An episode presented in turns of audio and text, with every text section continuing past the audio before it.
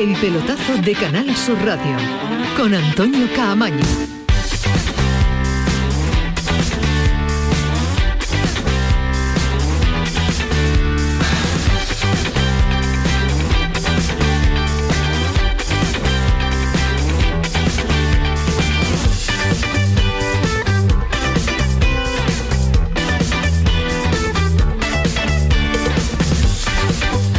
Hola, ¿qué tal? Noches, 11 y 4. Esta es la sintonía de Canal Sur Radio, esta es la sintonía del eh, pelotazo. Vuelve una semana de competiciones europeas. Betis y Sevilla, miércoles y jueves van a competir eh, en octavos de final ya de la segunda competición eh, europea. Pero la jornada de liga, ya iremos con esos partidos, ya iremos con eh, la previa, ya iremos con profundidad cuando se vayan acercando. De hecho, mañana ya es la previa del partido del, del Betis que compite el primero, que compite el miércoles. Pero la jornada de liga que acaba de terminar con el Atleti Levante, 3-1 ha ganado el conjunto de Marcelino García Toral, que hunde mucho más al Levante, es un resultado el que le favorece al Cádiz, por ejemplo porque después de esa victoria este fin de semana del Cádiz, pues se ve un poquito más claro la posibilidad de salvación. Pero decíamos que el fin de semana nos deja muchos detalles. El primero y más importante es la salida de Robert Moreno del Granada, cesado después de la derrota ante el Valencia. Rubén Torrecilla, ya entrenado hoy con la plantilla, lleva de segundo a un viejo conocido como Mainz, central, veterano, experimentado y hombre importante también en el eh, filial. Ahora vamos a estar en Granada para analizar en profundidad la situación del eh, equipo nazarí, es Torrecilla, quién es eh, Main, para los eh, que no conozcan esta pareja que se va a hacer eh, cargo del Granada, dice que de modo temporal. Si empieza a ganar y empieza a dar eh, resultado, pues seguro que continuará durante toda lo que queda de temporada. Esta es la voz de Rubén Torrecilla hablando de lo que esperan y de lo que van a trabajar y de lo que intenta inculcar a este Granada muy, pero que muy tocado. Vamos a hacer una semana de trabajo dura, una semana de trabajo donde tenemos que meter conceptos de lo que queremos. Se tienen que, adaptar, adaptar una, una propuesta nueva, eh, una exigencia, pero al final yo creo que, que con el equipo que hay y con el trabajo que vamos a hacer durante la semana y cómo vamos a preparar, vamos a sacar el partido adelante seguro. Pues es una voz que ya va a ser eh, familiar porque va a estar en las próximas fechas eh, atendiendo a los medios de comunicación y si tenemos la posibilidad de hablar también con el nuevo técnico del Granada. Ahora le contamos mucho más detalles porque viene además a Fali Pineda, viene Rafael Pineda de, de Granada, de palpar y de intuir y tocar el ambiente que existe en la capital nazarí. El segundo detalle del fin de semana es la victoria del Cádiz una gran jornada porque le ha recordado puntos a todos los rivales directos, se pone a uno del Granada después de la victoria ante el Rayo Vallecano. Y dice su entrenador, dice Sergio González, que es una victoria que va a limpiar balsámica, ¿no? O sea, una victoria que nos tiene que, limpiar el camión que llevamos de todas las cosas que estaban interfiriendo, limpiamos el camión y empezamos y nos regenera todo, ¿no? Creo que es una victoria muy necesaria, sobre todo a nivel mental, a nivel también de jugar de local, también necesaria para nuestros aficionados porque se están volcando con nosotros y de esta manera es la que podemos devolverle todo el cariño que recibimos por las calles. Victoria Balsámica, Ismael Medina, ¿qué tal? Buenas noches. Hola, ¿qué tal? Muy buenas, Antonio. Estuviste en el antiguo Ramón de Carranza y te vienes con sensaciones, ahora vamos a estar con Javi Lacabe, pero te, nos trae sensaciones positivas, nos trae eh, algo diferente a las bueno, últimas jornadas. Yo creo que lo que ratificó con un resultado es que el equipo está vivo bueno, que al final te demuestra que, que, en Cádiz creen mucho en la superstición, porque en, la, en las barandillas que rodea al estadio habían había hecho, pegatinas, habían hecho? habían hecho pegatinas que ponían bienvenidos al estadio Ramón de Carranza.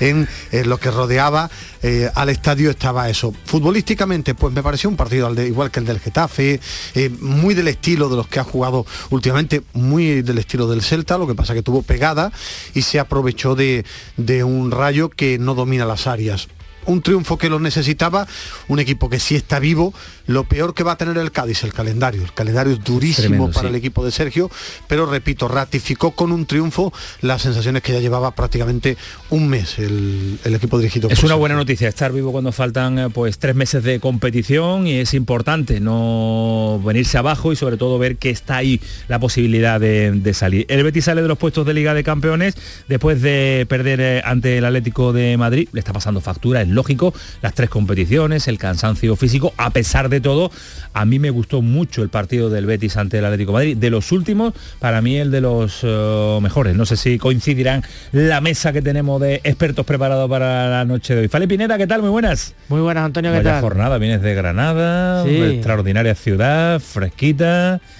y con una un entrevistón para el día de mañana del país, ¿no? Hemos hablado con, con Patricia, con la directora general de, del Granada.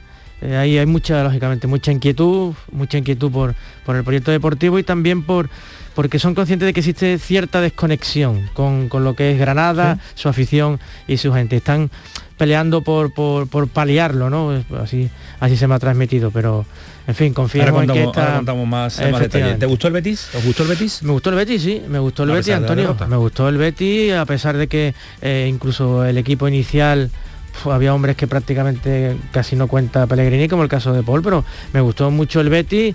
Al final, bueno, hincó la rodilla, pero eh, estoy seguro de que el Betis no ha entrado en ningún tipo de bache. Le cuesta con los grandes, pero no, no atisbo una caída del Betis. ¿Ni, física? ¿No, no Para mí no, no perdió el Betis ni por cansancio ni por pues lo ha reconocido Pellegrini. Bueno, pero Pellegrini puede decir lo que crea, lo que, crea por todo. Para mí no perdió el Betis por cansancio porque rotó una barbaridad.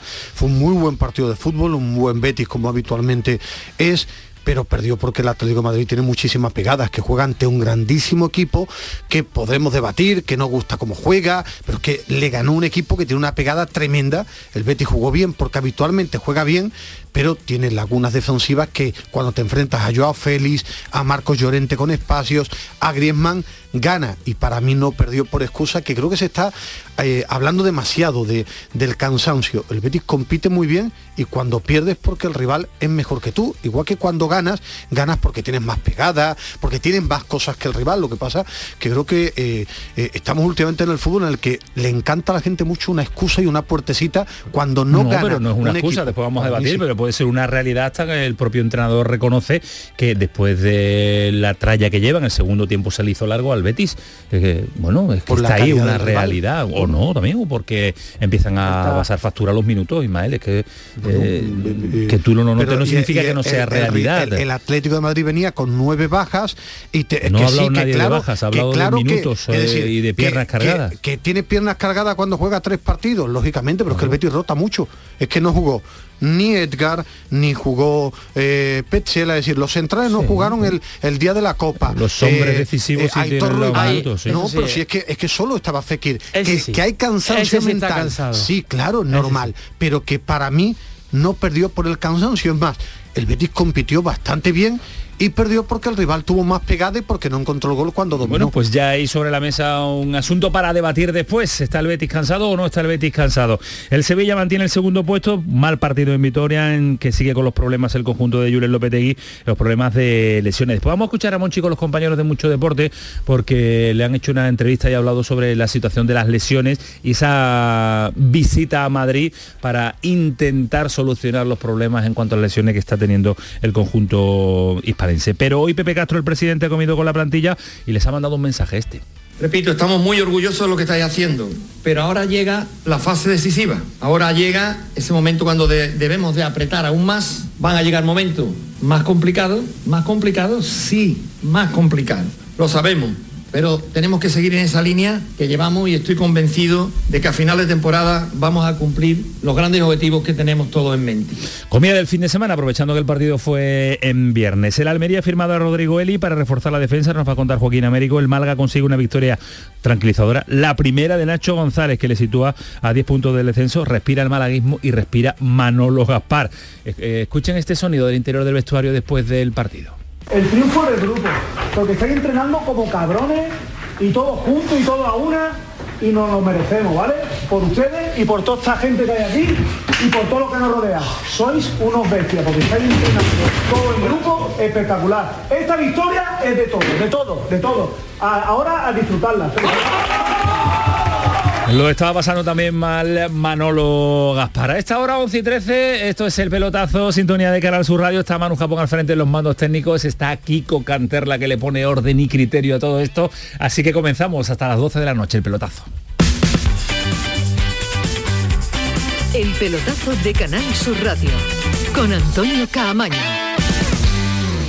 En Vitaldent, este mes 15% de descuento en tu tratamiento dental. Porque sabemos que tu sonrisa no tiene precio. ¿Cuál? ¿Mi sonrisa? ¿Será la mía? Oye, ¿y la mía? Claro, la vuestra y la de todos. Hacer sonreír a los demás no cuesta tanto. Pide cita en el 900 101 001 y ven a Vitaldent. Aquadeus, ahora más cerca de ti, procedente del manantial Sierra Nevada, un agua excepcional en sabor, de mineralización débil que nace en tu región. Aquadeus Sierra Nevada es ideal para hidratar a toda la familia y no olvides tirar tu botella al contenedor amarillo. Aquadeus, fuente de vida, ahora también en Andalucía. 17 millones de euros, 17 millones de euros. Tu hijo acaba de colocarte al gato para irse de puente, aunque tú eres alérgico a los gatos. Pero tranqui, piensa en 17 millones de euros. Extra Día del Padre de la ONCE. El 19 de marzo, 17 millones de euros. Extra Día del Padre de la ONCE. Compensa y mucho. A todos los que jugáis a la ONCE, bien jugado. Juega responsablemente y solo si eres mayor de edad. En Canal Sur Radio te esperamos por la noche. En la noche de Canal Sur Radio con Rafa Cremades. Con las mejores sorpresas, la música, diversión y todo lo que ya sabes que tiene este gran club convertido en un programa de radio. La noche de Canal Sur Radio con Rafa Cremades. De lunes a jueves, pasada la medianoche. Quédate en Canal Sur Radio, la radio de Andalucía. El pelotazo de Canal Sur Radio con Antonio Caamaño. Ya les digo yo que viene la noche interesante, la noche con mucho debate y diferentes puntos de vista, porque eso es el debate, eso es eh, analizarlo y que cada uno opine lo que considera con argumentos, que para eso somos comunicadores. es la diferencia creo que debe haber entre los comunicadores y los aficionados. El aficionado habla desde su sentimiento, creo que el comunicador o el periodista tiene que ofrecer opiniones, enfrentarle a lo que piensa otro, no hay una verdad absoluta, pero la diferencia es que el aficionado siempre lo ve desde el prisma de sus colores y el periodista tiene que dar una opinión basada en más argumentos, que por algo es comunicador. Así es, así de, fácil, muy bien Ismael. Los lunes Ismael está brillante. Fantástica. mucho menos. lo que pasa que sí me parece que, estamos en una época de, del populismo, del buenismo, de, de, no, y que ofrecer opiniones, que no existe la verdad absoluta, y menos en fútbol, que lo bueno es eh, intercambiar opiniones y enfrentar opiniones. Demasiada bufanda, eh, querido Ismael. Sí. Demasiado, demasiado bufandeo. El que lo tenga y el que la saque. Nosotros aquí todas las noches intentamos lo que, lo que intentamos, la opinión de cada uno con libertad absoluta de decir lo que estime y considere oportuno. Una jornada que viene marcada por la salida de un entrenador de un equipo andaluz nunca es bueno, nunca es positivo la salida de un entrenador porque es síntoma de que las cosas no se están haciendo bien. Sucedió con el Cádiz, con la salida de Álvaro Cervera y el segundo entrenador de un equipo andaluz que abandona eh, el equipo es el Granada de Robert Moreno había solventado la papeleta, había sacado la cabeza, había recuperado al equipo, pero el inicio del año 2022 no, estaba, no estaba funcionando. Los resultados están ahí, ocho partidos consecutivos sin conocer la victoria, eh, el último tres empates había intercalado, pero las sensaciones eran malas, sobre todo la clasificación, que decía que cada vez más abajo y cada vez con eh, más situación de peligro. En, en, esa foto, por lo menos sí me gustaría me dejar muy claro que es lógica la destitución porque el equipo daba la sensación de estar muerto de estar muerto. Era la sensación que a mí me transmitía de un equipo que no iba y en Yo creo que demasiado han aguantado. La, destitución, pero en la fotografía yo pongo a la directora general y al director deportivo. Porque el proyecto nació en este entrenador, porque quiso eh, la directora general, eh, también lo asumió el director deportivo y ellos dos tienen que estar en la fotografía de un Granada que después Fali nos va a dar información también importante, pero que en esta fotografía que está Robert Moreno, que no que, es el gran culpable, pero yo sí pongo en esa fotografía junto a ellos a Patricia y al director deportivo, por lo menos como eh, yo lo veo desde la Vamos a ver la fotografía que nos hace Rafa Lamela desde Granada. Rafa, ¿qué tal? Muy buenas. ¿Qué tal? Buenas noches, Antonio. Eh, jornadas, eh, las dos, los dos últimos días de muchísima intensidad, ya hablábamos contigo y con Antonio Callejón la semana pasada, decíais que el partido de Valencia va a ser definitivo, ya no solo por el resultado que se da, sino también por las sensaciones de un equipo que con Robert Moreno era imposible que, reaccionaría, ¿no? Que, tuviera reacción. Ese mismo día entrenar el pelotazo ahí eh, los compañeros y ya les advertí que, el, desenlace más probable era el cese esa misma, e, ese mismo día parecía, parecía que se iban a guardar un poco las formas por esto de, esperar a la mañana y el comunicado se iba a lanzar eh, a primera hora de, la mañana, pero finalmente se hizo ya medida la madrugada a las 12.33, creo recordar. Eso, pues bueno, pues nos obligó a, ciertos cambios, a ciertos ajustes de última hora y luego el domingo fue bastante intenso porque, claro, se daba el morbo, la situación morbosa de que Roberto Moreno evidentemente iba a pasar por la ciudad deportiva a recoger sus cosas, se iba a cruzar con los futbolistas que tenían entrenamiento de recuperación y se iba a cruzar también con Torrecilla, que tenía partido con el filial, ¿no? Entonces, bueno, todos estuvieron ahí en, no en amor y compañía, ¿no? Pero, pero sí al mismo tiempo en, la misma instalación y luego ya pues se fue resolviendo un poco todo, ¿no? Hemos ido sabiendo más cosas, hoy ha empezado esa era Torrecilla, por ahora provisional, si gana partidos, que lo estabas comentando en la presentación, pues evidentemente se quitará la interinidad encima y, y será permanente y bueno, pues al final ahora mismo su suerte es la del Granada. Ahora vamos con el eh, perfil de Torrecilla y Diego Main, que son los hombres encargados de sacar de esta situación a, el Granada. Pero planteaba y ponía encima de la mesa de este pelotazo Ismael Medina de la fotografía de los culpables de la situación del, Granada. No solo Robert Moreno, lógicamente quien lo trae, lógicamente quien lo aguanta y lógicamente quien eh, lo tiene a lo mejor, y es opinión personal, excesivamente más tiempo del necesario en el cargo. Sí, pero yo añado al Consejo de Administración, ¿eh? yo añado especialmente a la consejera Sofía Yang, al Consejo Chino, que son los instigadores de, la revolución que se empieza a gestar hace ya más de un año, cuando, cuando, bueno, cuando ya caen en desgracia el director general, eh, Diego Martínez no ve las cosas claras eh, y no continúa, y finalmente también se, no se echa a Fran Sánchez, el director deportivo, pero se le invita a salir porque al final se estaba buscando una alternativa. más de arriba, ¿no? Para ti viene más de arriba. Esto es, un, esto es un tema así y además la elección de Robert Moreno está muy motivada por el Consejo de Administración. De hecho, una de las cosas que, bueno, que también se le achaca al director general es que tragaron o aceptaron la dirección general y, sus ayudantes, la gente que vino con él, la elección de Robert Moreno, pero no participaron en esa elección. ¿no? Eh, la catan, la catan, la asumen y evidentemente mm, se establece ese matrimonio de conveniencia, pero no es una decisión de, la dirección deportiva, sino del Consejo y de Patricia. Entonces la dirección deportiva en el, en el fichaje no tiene nada que ver y en el cese tampoco. En el cese sí. El cese es una medida recomendada por la dirección deportiva ya en su momento, en el entorno de noviembre por ahí, cuando sonó Francisco era real, los contactos existieron con él. Francisco se cansó de esperar y se, y se enrola en el, en el Leche. A partir de ese momento se da la circunstancia que es obvia, ¿no? que el Granada mejora, obtiene buenos resultados, acaba bien el año 2021 y parece que bueno que puede existir un poquito de, de paz interna. ¿no? Eh, la sorpresa es que en 2022 eh, todo empieza fatal, bueno, más allá de ese empate con el Barcelona, ¿no? Eh, empiezan a ir las cosas mal, sobre todo cuando empieza el mercado de invierno. Robert empieza a hacer cosas extrañas tácticamente, la gestión de, las incorporaciones pues, pues no, no, atienden mucho a criterios psicológicos, los que estaban se sienten desplazados, de repente vuelven a jugar, un poco lío. Y, todo desemboca en lo ocurrido en Mestalla, ¿no? en un equipo que durante la primera parte estaba a un nivel aceptable pero que se desmoronan por falta de intensidad, por falta de concentración. Fali, eh, no es nuestro día a día por la distancia mm. Sevilla-Granada, pero hoy he estado en eh, la capital nazarí, he tenido la oportunidad de hablar con Patricia Rodríguez, una entrevista, un reportaje que sale mañana en las páginas del país. Eh, ¿Qué sensaciones te, ha dejado? Bueno, la sensación un poco la, la expresaba al principio del programa, ellos tienen una onda y lógica preocupación por la situación del equipo y también por la desconexión que sienten que tienen con, el entorno, con la ciudad, con la afición, ¿no?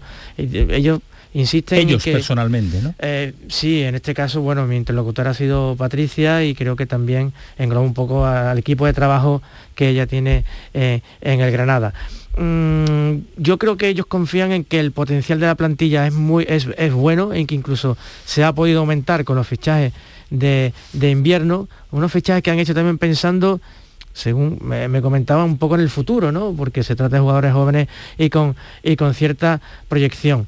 Y consideran que con la destitución de, de, Robert Moreno pues se le puede cambiar eh, la situación, el, aire, la cara a la situación. Eh, yo veo que, en fin, la impresión ¿eh? un poco que, he tenido hoy es que los dirigentes del Granada están un poco en una, en una isla, ¿no? Son un poco náufragos y están algo alejados de lo que es la, eh, la realidad de, esa institución y que les cuesta mucho transmitir. no, veo ahí una, una voz, una, portavoz importante que conecte y que llegue a la afición, a la afición del Granada. ¿no?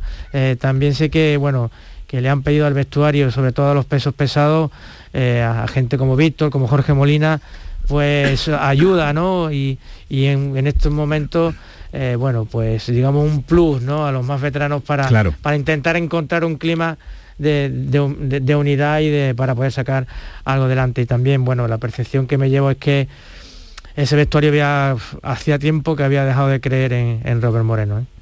y que ya habrá sido la situación la despedida, la despedida de Robert Moreno no, no ha sido bueno no, yo no sé si se me ha acabado algún Twitter algún mensaje pero peculiar. nadie se ha manifestado al respecto salvo que Rafa Lamena no diga lo contrario o se nos ha escapado alguien no, no, el análisis que está haciendo mi tocayo es magnífico, vamos, es que lo clava y, responde efectivamente a la realidad institucional y social del club por un lado, en la parte que corresponde a la directora general, y, en la parte deportiva exactamente igual. Efectivamente no hay ningún mensaje público de jugadores, de futbolistas de Granada, de apoyo, de elogio o de ánimo a, Robert Moreno, su cuerpo técnico. Ninguno. No sé si es una estrategia eh, urdida internamente, que se han puesto de acuerdo, eh, si él ha pedido que no, que no hagan expresión pública, él pasó a despedirse por la ciudad deportiva de ellos, pero lo normal casi siempre es que, bueno, uno, dos, los chavales jóvenes, ¿no? A los que les dan oportunidades, algunos suelto, nadie, nadie. Eh, lo, más triste de todo, lo que decía Fali, apuntaba también la Mela, es que de nuevo en manos de los jugadores. Ya salvaron, Rafa Lamelas contó aquí en nuestro programa eh, aquella famosa charla con los capitanes cuando... con eh, Víctor Díaz, con Víctor Díaz. Efectivamente, con Víctor, Díaz, sí. Es decir, es que al final yo creo que nadie duda de estos jugadores. Para mí tienen calidad, han tenido compromiso porque los años de Diego Martínez están ahí con los pesos pesados carninderos a un momento de un momento extraordinario, pero es que al final los clubes tienen que ser algo más, ¿eh? Si no puede ser, claro es que va a sacar la calidad, pero es que tú ha ido eh, tapando todo lo bueno del pasado. Entonces hay un problema que el club, si se mantiene, que yo creo que se va a mantener en primera división, tiene que analizar todas las cosas mal que ha hecho durante el año. Ahora va, seguimos eh, debatiendo sobre el asunto, pero quiero saludar a, alguien que es referente en el granadinismo, como es eh, Roberto Fernández. portero, ¿qué tal? Buenas noches. Hola, ¿qué tal? Buenas noches. recuerdo que hablábamos contigo con, con el Granada europeo. Sí, porque estaba de comentarista, estaba de comentarista Movistar. Con Antonio Callejón. Sí, efectivamente. Y hablábamos contigo una noche cuando este Granada empezaba a despuntar por Europa, cuando se paseaba en esas noches tan extraordinarias, dando disfrute de, Europa League y te llamamos ahora para mm, todo lo contrario, te llamamos para vivir un momento diferente que tú también sufres, ¿no? Bueno, es un momento diferente, está claro que que hubo una etapa dorada, una etapa muy bonita que, toda la gente de Granada y todos los granadistas eh, pudimos disfrutar. Eh, yo creo que ahora toca, toca otra etapa distinta, eh, toca apretarse el cinturón, toca unirse, toca hacer más fuerza que, nunca, porque bueno, ante estas situaciones yo creo que ahora es cuando verdaderamente se ven los vestuarios, se ven los jugadores, se ve, yo creo que hay que eh, unirse entre todos, el aficionado también tiene que, pasar un poquito página de, de, toda esta situación, yo creo que era un poco convulsa, y, bueno, y coger fuerza y preparar, preparar este partido contra, contra el Elche, que es muy importante, de verdad. Eh, porque eh, uno, eh, desde la distancia, viendo los partidos a lo mejor por televisión, no puede analizar de la misma forma que el que vive el día a día, pero sí capta que hay algo que no termina de funcionar, no, no solo los resultados, sino las sensaciones que te deja día a día el equipo. ¿Tú lo veías así, Roberto? Sí, es verdad que, bueno, durante toda la temporada quizás eh, hubo un tramo de, liga después de esas victorias ante Atlético Madrid, donde el equipo parecía que, bueno que se había enganchado, incluso había visto eh, jugadores en las celebraciones, eh, esas caras, esa unión que, se pudo ver, incluso con, el, con la afición.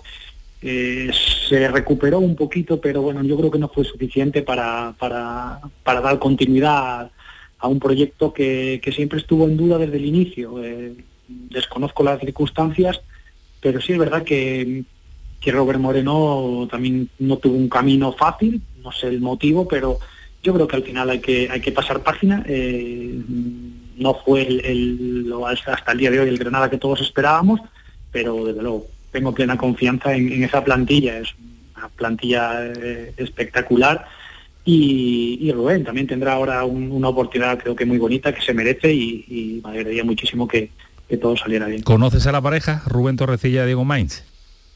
Sí, bueno, eh, tengo suerte de, poder conocerles, es verdad que con Diego pues eh, quizás muchísimo más porque hemos compartido muchísimos momentos juntos, eh, muchas horas de viaje, muchos partidos, nos conocemos casi con la con la mirada y, bueno, desde luego desearle, desearle lo mejor, se lo merecen y sobre todo por el bien de, Granada. Ahora es momento para estar todos unidos y que Rubén Torrecilla y, Diego Maiz pues tengan la, mayor suerte del mundo. ¿Qué, pueden aportar? Eh, dos entrenadores noveles jóvenes que tienen inexperiencia, pero imagino que una ilusión brutal, ¿no? Sí, ilusión y, yo creo que algo muy importante, yo creo que ahora mismo en estos momentos, que es tranquilidad, ¿no?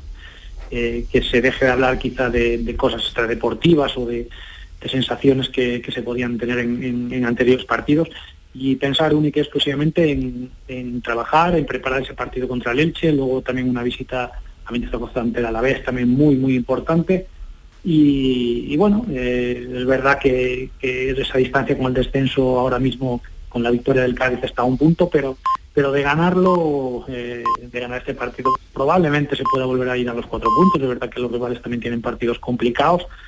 Y nada más, eh, esa tranquilidad que Rubén Torrecilla puede dar, eh, puede haber esa unión. Yo creo que los futbolistas también van a dar un paso adelante, tienen que darlo en esta, en esta situación que no es, no es peligrosa, pero, pero, pero bueno, sí hay que estar atentos a, a estos acontecimientos sin dejar pasar oportunidades como la, de este sábado. Vale. Sí, no, Roberto tiene, fijaros, ¿no? una amplísima experiencia en el vestuario y yo, a mí sí me gustaría preguntarle, cuando llega un técnico nuevo en esta situación, eh, no sé, ¿cuál es la tecla que le suele tocar al futbolista en, el vestuario? ¿no? Porque debe ser muy complicado implantar un nuevo sistema desde ya, ¿no? ¿Debe haber algo, no sé, algún componente emocional o algo para que, que el futbolista reaccione?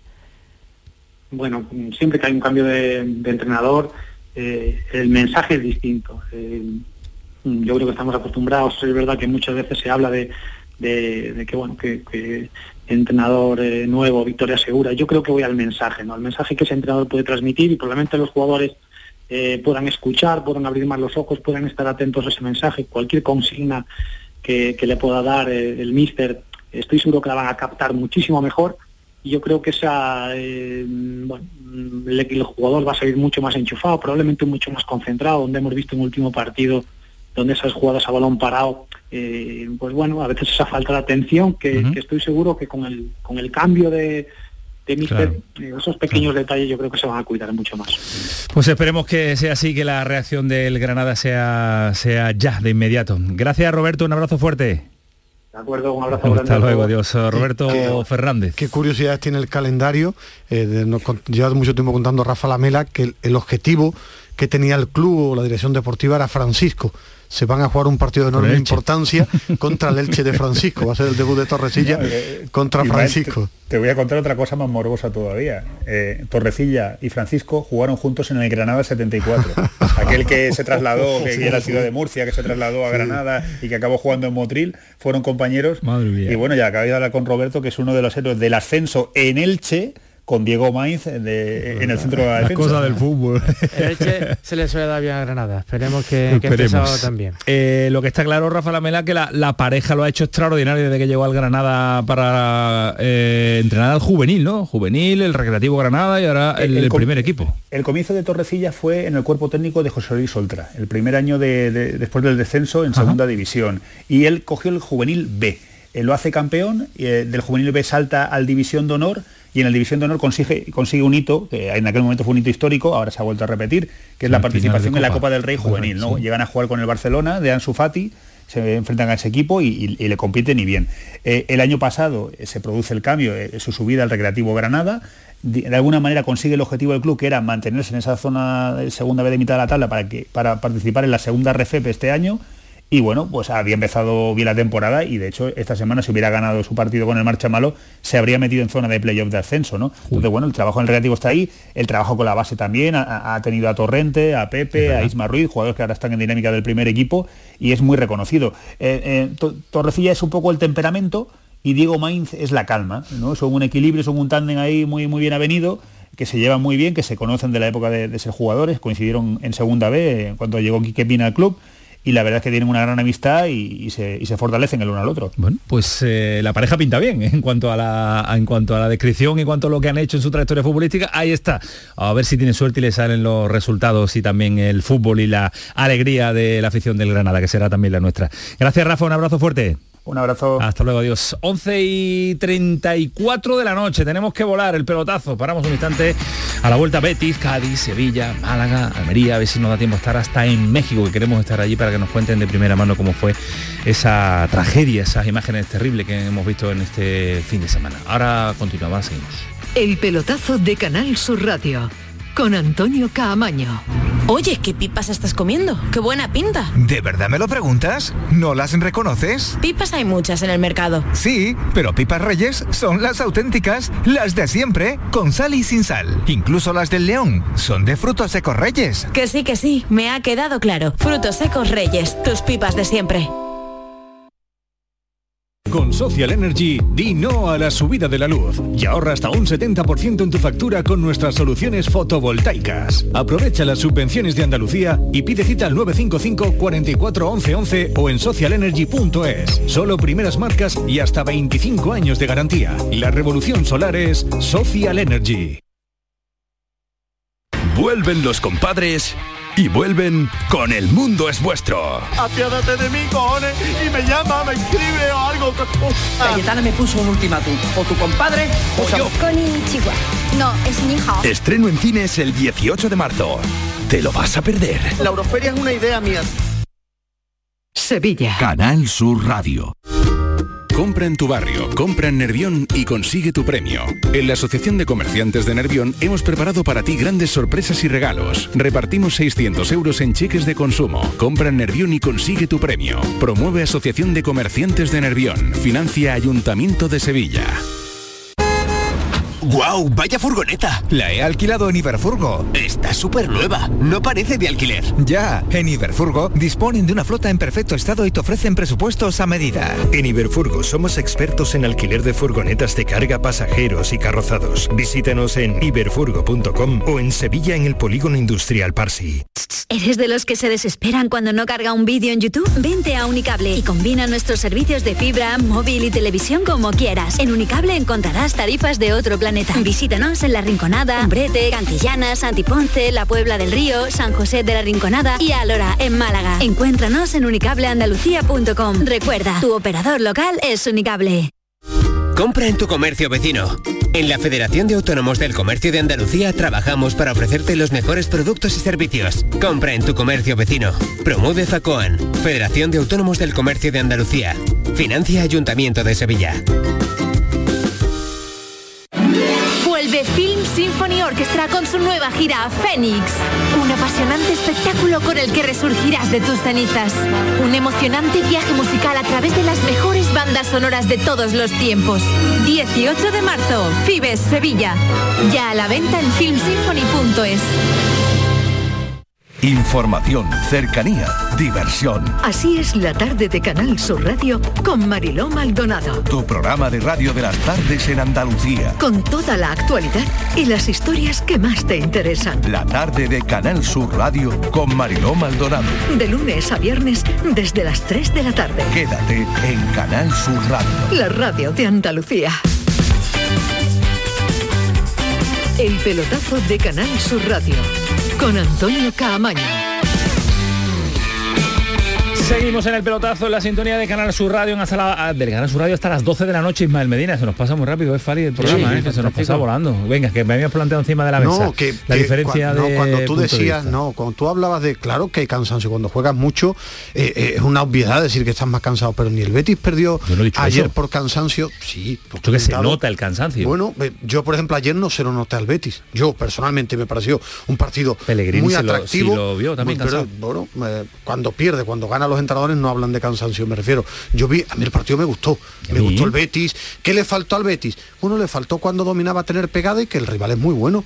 Que el rival, eh, cuando el partido está equilibrado, monta un contragolpe eh, de potencia de, de, de Marco Llorente, tiene la calidad de Joao Félix, mete el cambio con Lemar en el medio campo. Decir, es que tú juegas contra un equipo que el año pasado fue campeón, que tiene una plantilla muy amplia, y si no aprovechas tus momentos, es complicado que gane, pero yo vi ayer un buen Betis que perdió, bajo mi entender, no por el cansancio, sino porque el rival tuvo pegada y cuando tú estabas en el partido no tuviste la capacidad para marcar goles.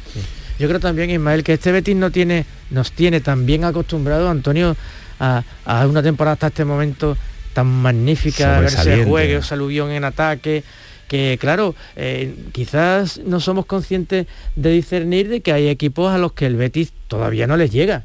No les llega. Y además lo está haciendo con una meticulosa regularidad. ¿eh? A los equipos grandes suele perder, ha perdido los dos partidos con el Villarreal, ha perdido los dos con el Atlético. Al Barça le ganó allí, ¿no? A excepción del Barcelona y de un Barcelona que, el, que el Betis cogió en unas circunstancias un poco, un poco especiales. Eh, ¿Veis opciones de que pueda volver a puestos de Liga de Campeones el Betis? Yo creo que tiene que seguir peleando. Es que yo creo que eh, es un error el Betis.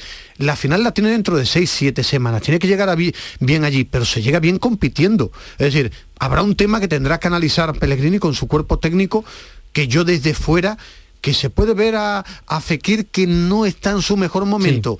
Pues sí, pues tendrá que sentarse con Fekir, pero el resto rota todo el mundo. Fekir lo quiere jugar todo. Pero es que el, resto rota a todo el mundo. Si es que quitando Fekir y Canales, es el resto, el resto rota a todo el mundo, incluido a William Carballo. Es el gran éxito de, de, Pellegrini. Lo que no tiene que hacer el Betty es desconectarse. Tiene que pelear por la Champions, tiene que pelear con el Eintracht. Es decir, al final, eso es lo que te hace crecer y lo que te enseña a ver qué puedes mejorar en el futuro.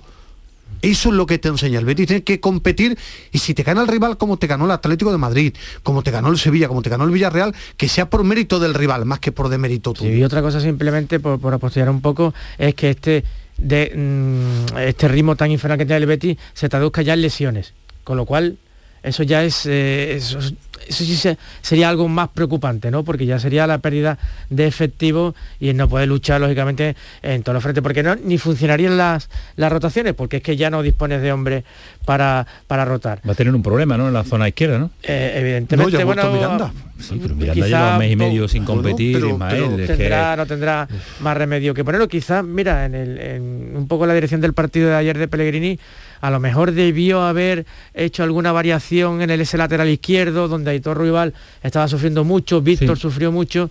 El Atlético Madrid olió allí. Y ahí mordió efectivamente la debilidad del forzó por allí mucho. Igual ahí, bueno, a lo mejor colocar a Sabalí por la izquierda, no sé. Pero también es cierto, y ahí por eso viene el tema de las lesiones, que se lesionó el único futbolista que podía desempeñar esa función más o menos, con más o menos garantías, como era, como era guardado. Bueno, particularmente creo que el Betis no, no va a levantar el pie del acelerador con el carácter del entrenador, va a seguir rotando y va a seguir compitiendo hasta donde pueda y hasta donde le dejen. Eso de, desconectar al equipo para volver a conectarlo dentro de tres semanas. Eso no es un ordenador. Para.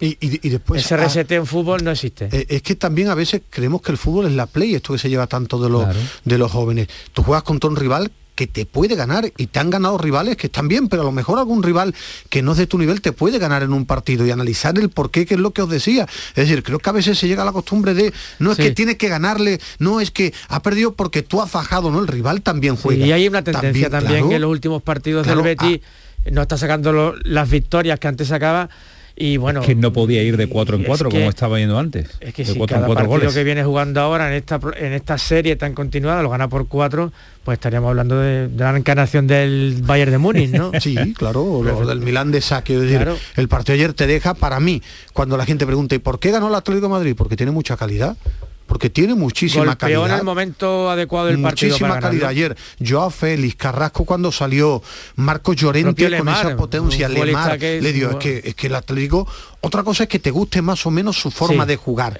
pero tiene una forma de competir extraordinaria, de competir, de agarrarse a los partidos, por algo gana liga y juega finales de Champions, o no te lo regalan. Eso cuando tú vas, no te dicen, no, tú, el cholo porque se, se pone pelo, te vamos a regalar esto. No, es decir, es que cuando los grandes equipos llegan a eso, es que tienen muchas virtudes. Otra cosa es que estamos en el famoso debate de qué te gusta más, qué fútbol te gusta más, pero el Atlético Madrid gana ayer porque es un muy buen equipo de fútbol. Y además un equipo que ya se ha enchufado para la clasificación de Liga de Campeones, se ha enchufado el Barcelona, está el Madrid y el, y el Sevilla, eh, Villarreal falló, el Betis falló, va, a ser, va a ser una pelea creo que en esta ¿eh? jornada, Antonio, por primera vez eh, a lo largo de todo el campeonato, los cuatro grandes están en los cuatro puestos de Champions.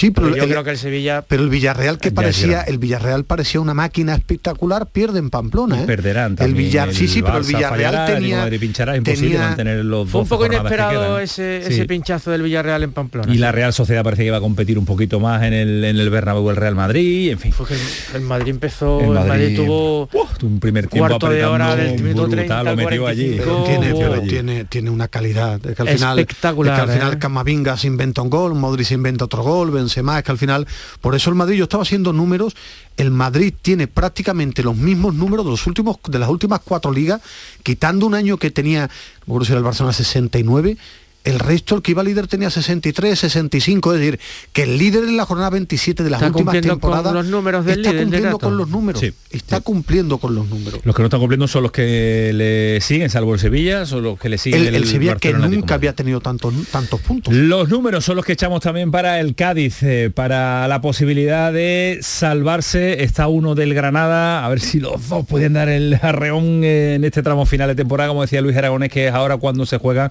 los títulos los objetivos. Javi Lacabe, Cádiz, ¿qué tal? Buenas noches. ¿Qué hay, Antonio? Buenas noches. Voy a tener que mandar más allí a Ismael Medina, ¿eh? No, he sido toda la temporada. Algunos pensaban que yo que yo era gafe, ¿no? Pero si yo, yo fui la temporada pasada, he ido la esta. Camiseta, la camiseta. Ya tiene que mandarlo más. pero, me, pero fíjate que me falló en una cosa, la dije en directo, ¿eh? Estaba seguro que ibas a entrevistar a Idrisi, no sé por qué. Sí, no, fue, fue en inglés. Estaba convencidísimo, no, pero, tío, no, decía, fue me lo decía Marca y dice, no, va a coger al Caracas, que es español. No, no, es, que, es que eh, fue a Idrisi en Flash, en inglés, en Super Flash, ah. y eh, eh, tenía que hablar en inglés, y prefiero en Flash. Entonces no me equivoqué, ¿no? Entonces me acerté con que cogiste sí, sí, sí, sí, lo que pasa es que era entre en la Super Flash, Idrisi en inglés o Rubén Arcada en castellano, lo, los dos lo hablo igual de mal, pero prefiero la Super Flash en castellano. Yo creo que habla mejor inglés que castellano en No, yo no hablo seguro que habla Idrisi, seguro. Oye, Idrisi eh, se le va viendo poquito a poco, muy poquito a poco, pero algo se le vio, ¿no? No un partido tremendo, espectacular, pero bueno, está bien. Hombre, estará conmigo yo, Ismael, que el, paso de no hacer prácticamente nada de partidos anteriores a tres, cuatro acciones individuales de calidad, es verdad que todavía está tímido el chaval, pero eh, yo vi un, una progresión bastante interesante, marcó un gol, es verdad que con la ayuda de, de Lucas Zidane, dio la asistencia del córner y estuvo muchísimo más participativo. Es que yo recuerdo a Idris de hace dos partidos recibir, darse la vuelta y pasarse al de atrás. Bueno, eh, esta vez encaró. Lo que pasa es que para mí Idris no fue uno de los cuatro mejores del partido. Es decir, lo que pasa que fue un fichaje, pero eh, es decir, una gran versión de Perea aporta más de lo que hasta ahora ha hecho Idrisi. Lo que pasa que es verdad que, que él tiene condiciones que es muy tímido. A mí, me, a mí, por ejemplo, me gustó mucho defensivamente el Cádiz. Me pareció que eh, Luis Hernández y Víctor Chus estuvieron bien ante un equipo que ataca bastante.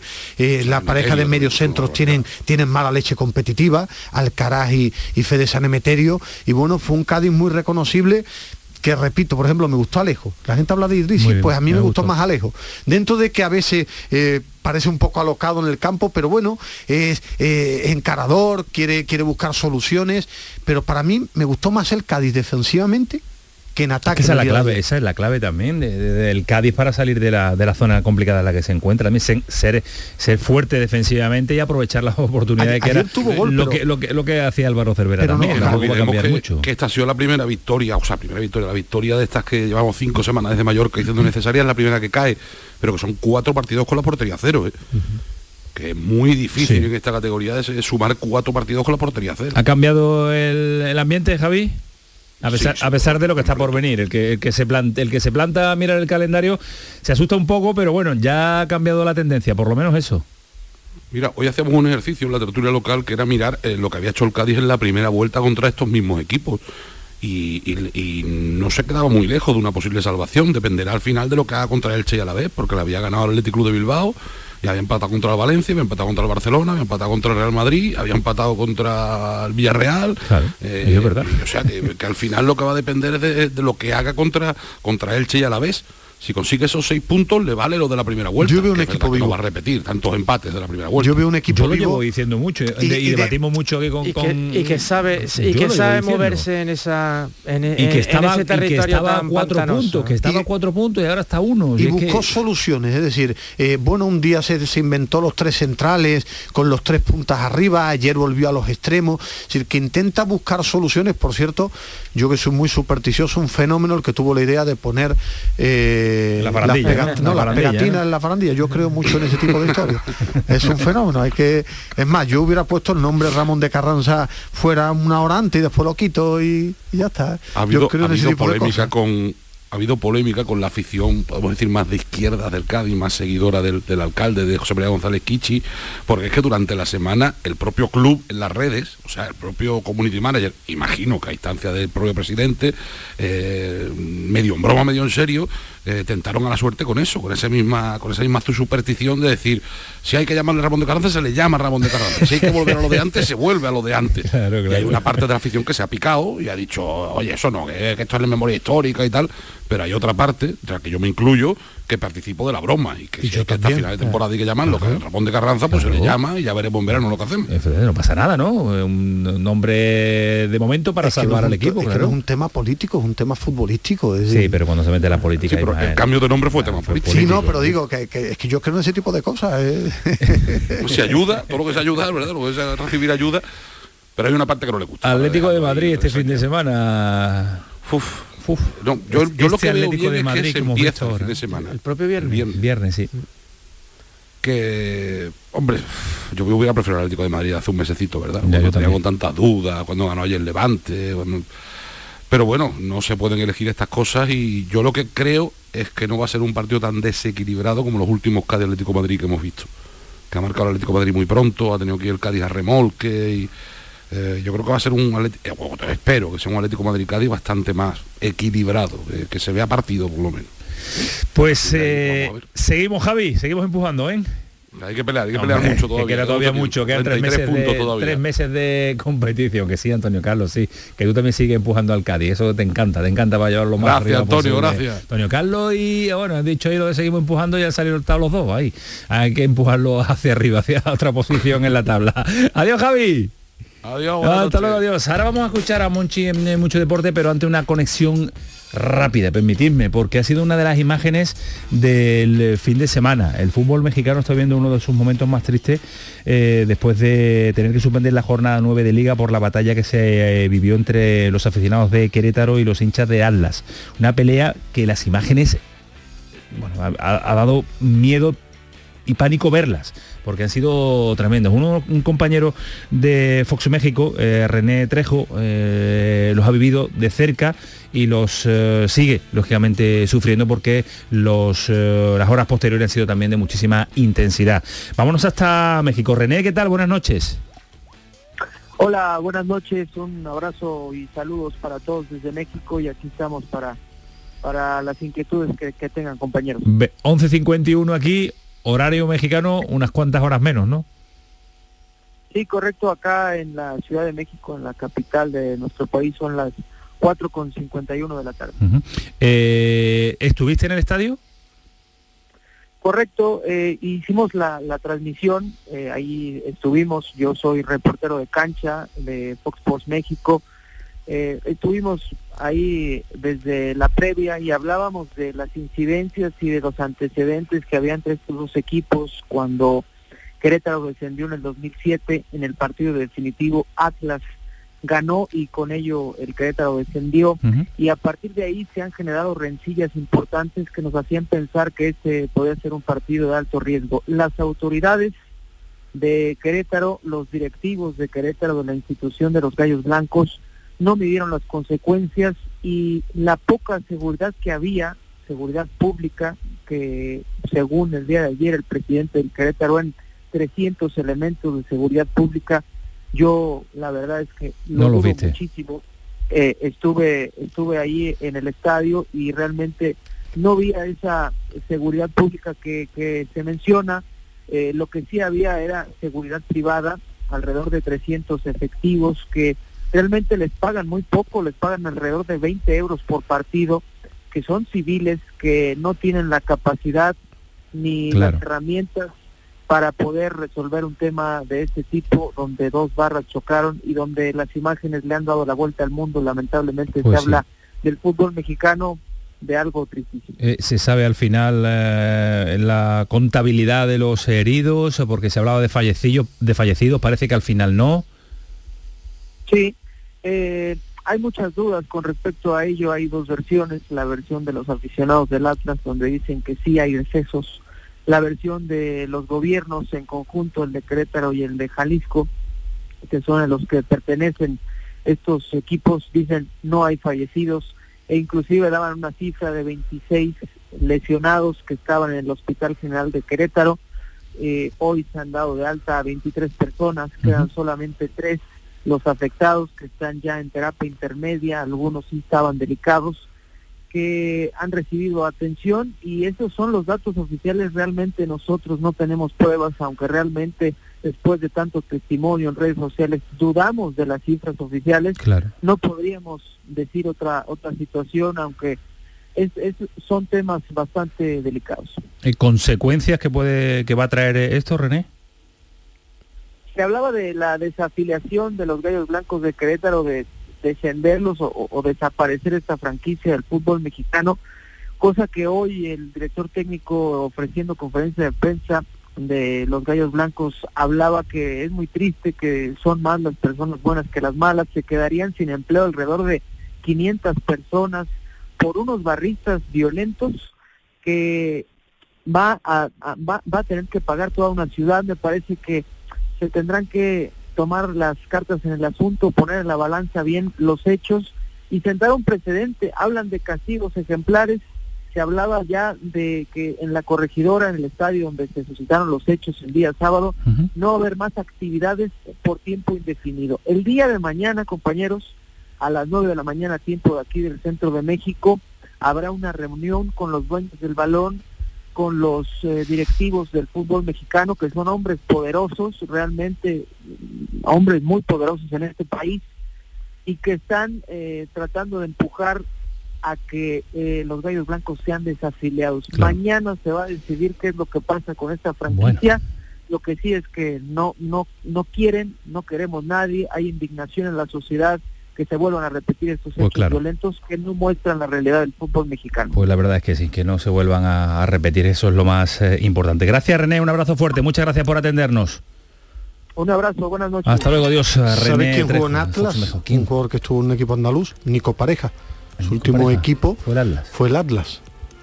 Fue el Atlas. tremendo también fue el primero de Andrés, creo, ¿no? Tremendas las eh, imágenes. Un sonido para despedirnos de Monchi, que los compañeros de mucho deporte han tenido la oportunidad de entrevistarlo. Va a ir saliendo en el día de hoy el asunto eh, lesiones y el viaje a Madrid. Eh, Monchi, hablando de por qué tantas lesiones intuyen en el Sevilla. Una cosa es el por qué y otra es el cómo solucionarlo en el por qué yo creo que estamos todos de acuerdo, es decir, no hay, no hay una causa, hay varias causas, que es por lo que te voy a explicar. Eh, yo no, yo no dije el otro día, oye, todos los problemas son por el COVID, no, el COVID evidentemente ha, ayudado negativamente a que haya más lesionados. El, sobreesfuerzo por la escasez de, recursos también, y también un factor de mala suerte, ¿no? Todo eso ha hecho un poco tormenta perfecta, junto con, con el hecho de que somos el equipo que más casos de COVID eh, ha habido, ¿no? Es decir, tenemos el 95% de jugadores que han dado positivo. Todo eso ha hecho que durante muchas semanas tuvieran muchos bajas.